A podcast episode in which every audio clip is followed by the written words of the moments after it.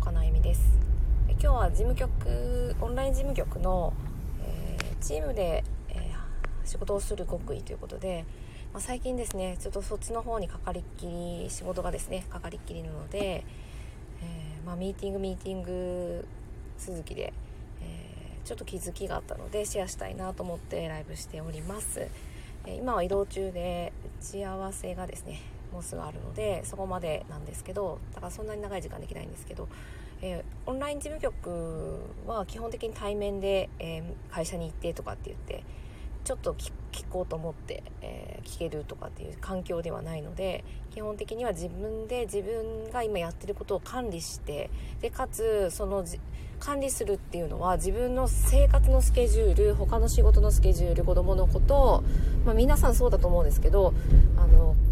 まあ、家でしてるので家事もなんかねチラチラしてきたりして、まあ、全てのことをスケジューリングして自分の仕事の時間を取るっていうことがすごい重要なんですよね。でその中で、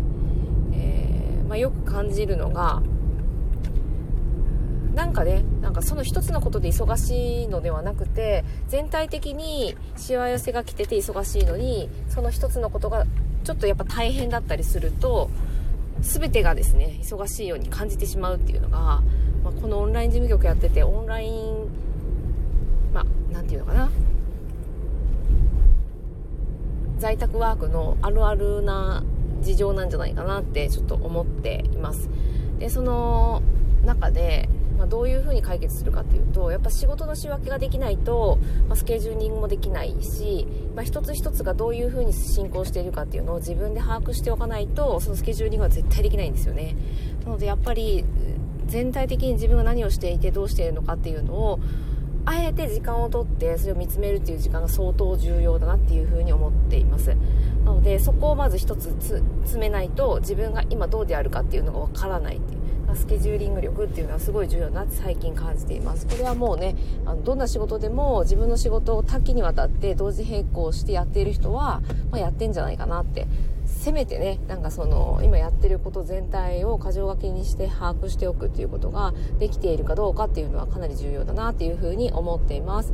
でもう一つがあのコミュニケーションですよね。えー、っとまあ、全部抱えて自分でやれればそれでいいんだと思うんですよ正直、まあ、みんな会社員の人なんてそうやってるんで会社に行った時はもうひとまずそこに向き合って、まあ、頑張るみたいな。で頑張るけど、まあ、正直えー、それだけじゃうまくいかないことがあるんですよね。で、会社にいると、まあ、会社で、えー、ちょっとね、なんか顔色が悪いけど大丈夫？隊長とか言って、まあ心配してもらえたりとか、上司が気にかけたり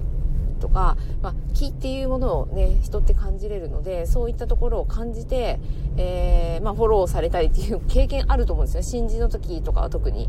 でも、正直オンラインでそれできる人って少なくって、自分でやっぱり今こういう状況なのでっていうことを伝えるっていうことが相当重要になるなっていうふうに思っています。その時に自分自身が自分に誠実でなかったらあのー、正直なところ、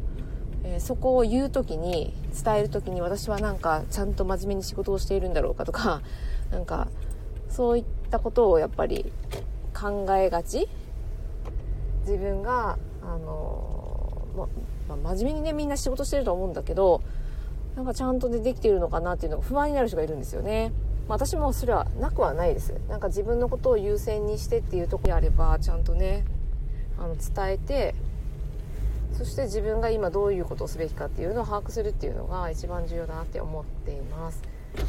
ボタンを押してください。